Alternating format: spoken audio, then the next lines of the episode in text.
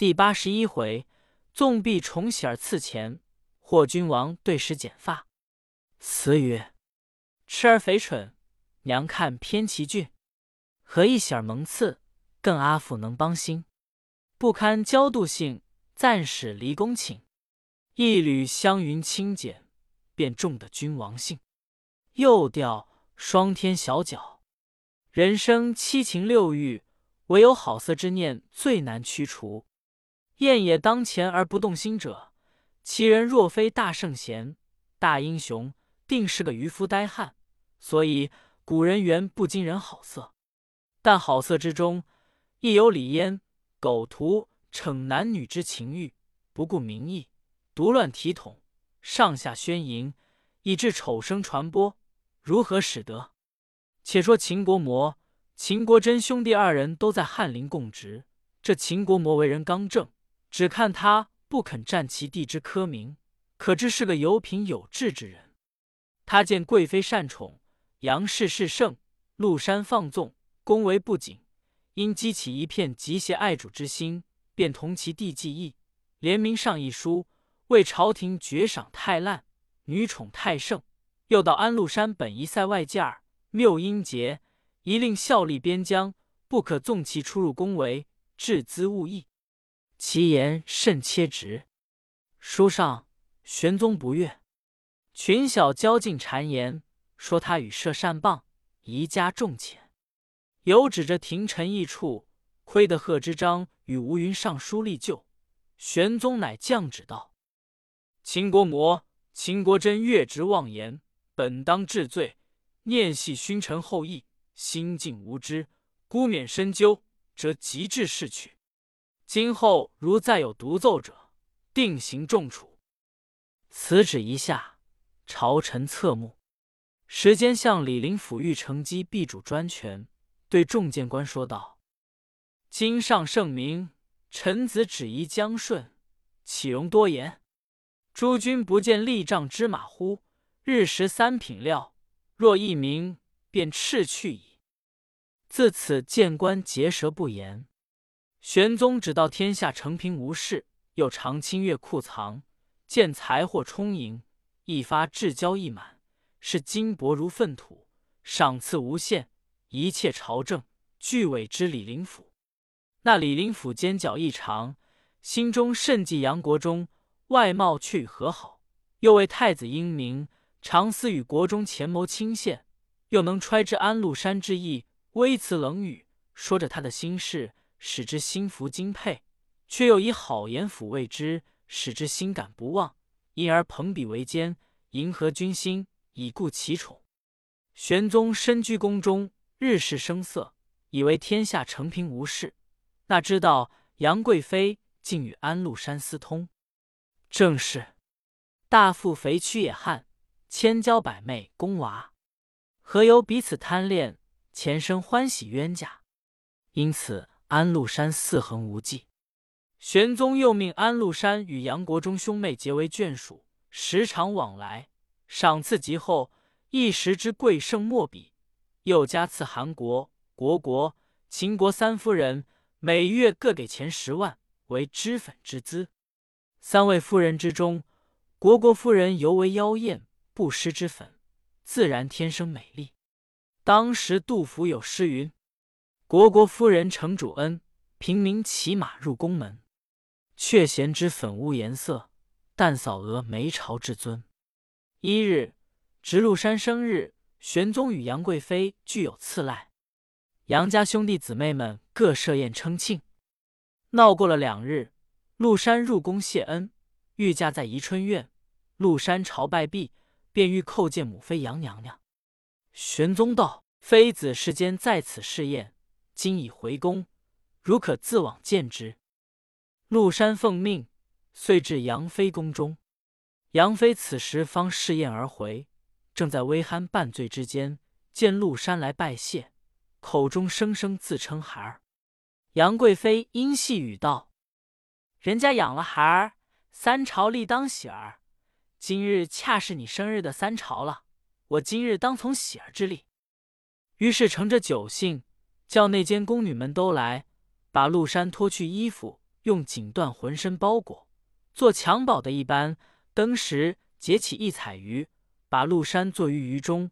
宫人簇拥着绕宫游行，一时宫中多人喧笑不止。那时玄宗尚在宜春院中闲坐看书，遥闻喧笑之声，即问左右：“后宫何故喧笑？”左右回奏道：“是贵妃娘娘为喜儿之戏。”玄宗大笑，便乘小车亲至杨妃宫中观看。共为笑乐，赐杨妃金钱、银钱各十千，为喜儿之钱。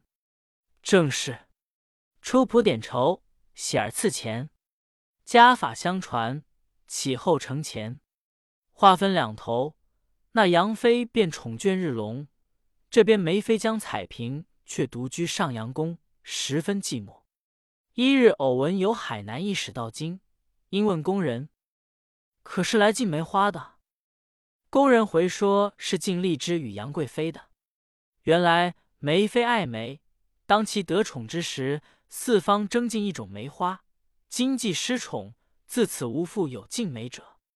杨妃是蜀人，爱吃荔枝。海南的荔枝盛于蜀种，必欲生制之，乃至一传，不但数千里之远，飞驰已尽。此正杜牧之所云：‘一骑红尘妃子笑。’”无人知是荔枝来。当下梅妃闻梅花绝现，荔枝远来，不胜伤感，即召高力士来问道：“你日日侍奉皇爷，可知道皇爷意中还记得有江彩屏三字吗？”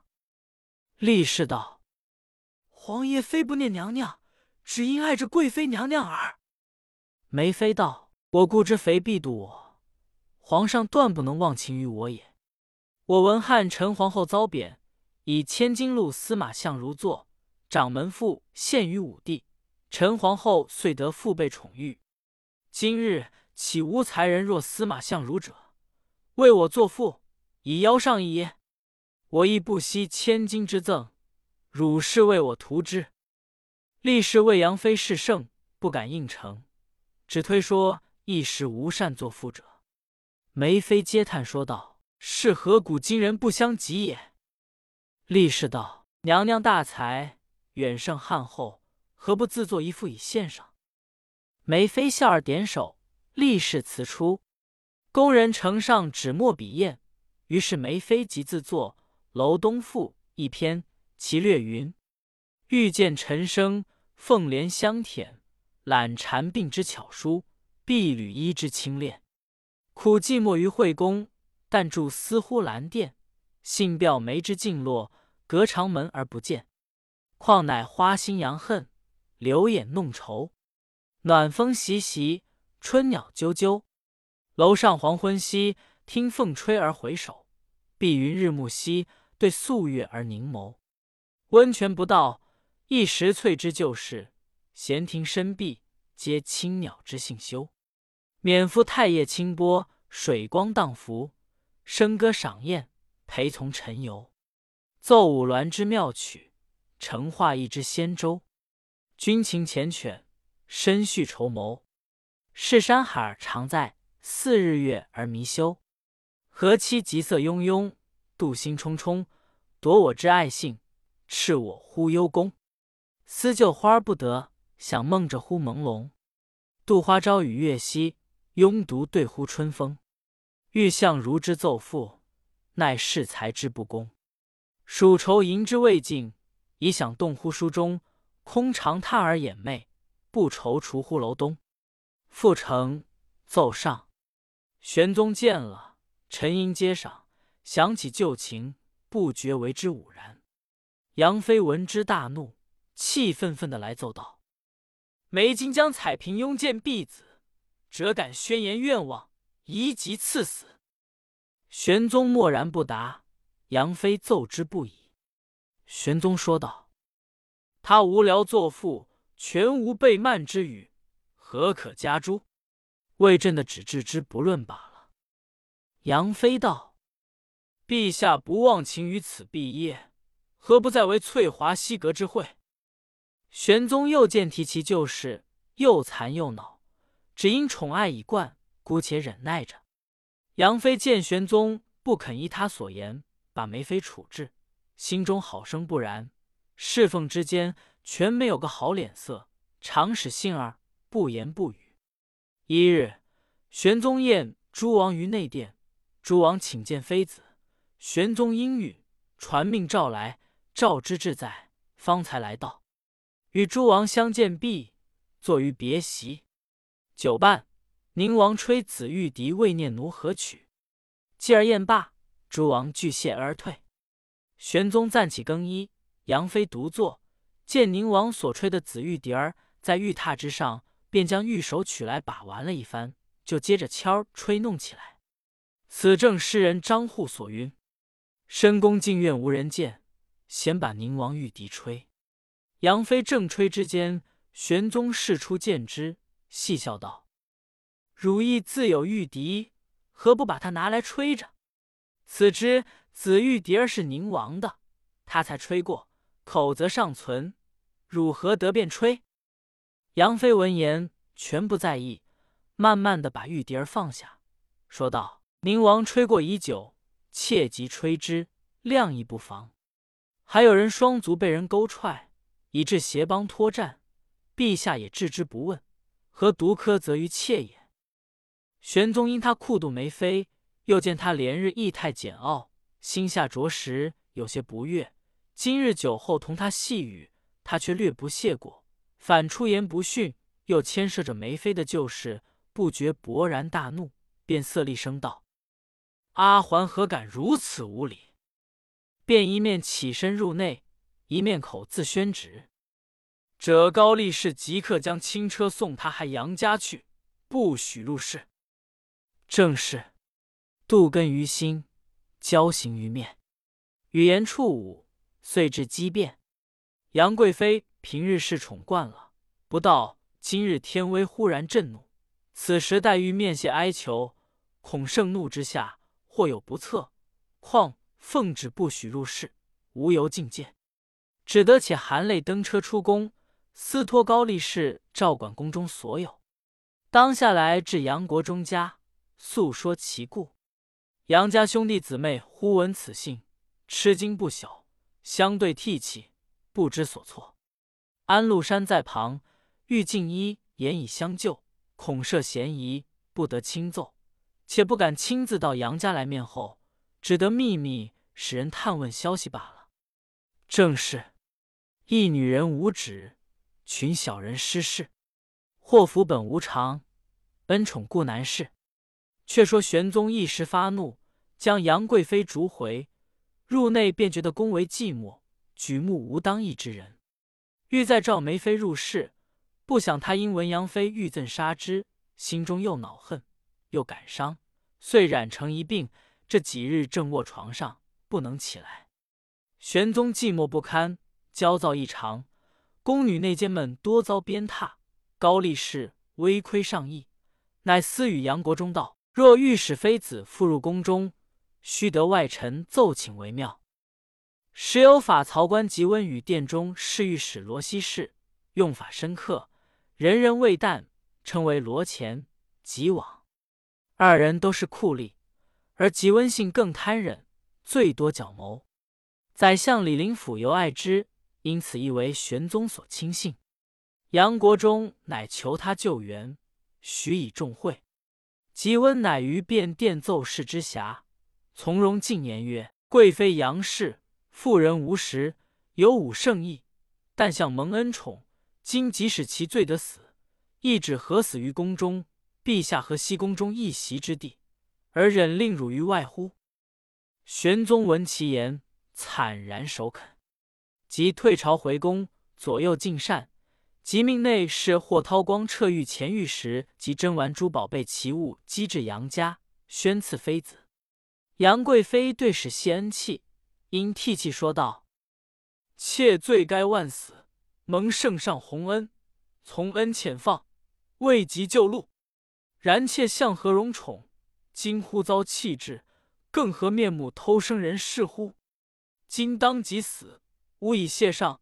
妾一身衣服之外，无非圣恩所赐，唯发夫为父母所生。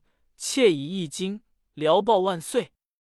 遂引刀自剪其发一柳，赴霍涛光，说道：“为我献上皇爷，妾从此死矣，幸勿负劳圣念。”霍涛光领诺，随即回宫复旨，备述妃子所言，将发儿呈上。玄宗大为惋惜，即命高力士以香车乘夜召杨妃回宫。杨贵妃毁妆入见，拜服认罪，更无一言，唯有呜咽涕泣。玄宗大不胜情，亲手扶起，立唤侍女为之梳妆更衣，温言抚慰，命左右排上宴来。杨贵妃把盏跪献，道：“不意今夕的复睹天颜。”玄宗夜之始作，事业同寝，愈加恩爱。至次日，杨国忠兄弟姊妹与安禄山俱入宫来叩贺，太华公主与诸王亦来称庆。玄宗赐宴尽欢，看官听说杨贵妃既得罪被遣，若是玄宗从此割爱了，禁绝不准入幸，则群小潜消，宫为清净，何至酿祸起乱？无奈心智蛊惑已深，一时摆脱不下，遂使内庶得以窥视其举动，交通外间。冯迎进说，心中如藕断丝连，浅而复照，终疑后患。此虽是他两个前生的孽缘未尽，然亦国家气数所关。正是手剪青丝愁圣德，顿教心智重迷惑。回头再顾更媚主，从此倾城赴倾国。杨贵妃复入宫之后，玄宗宠幸比前更甚。杨氏兄弟姊妹作福作威仪，更甚于前日，自不必说了。未知后事如何，且听下回分解。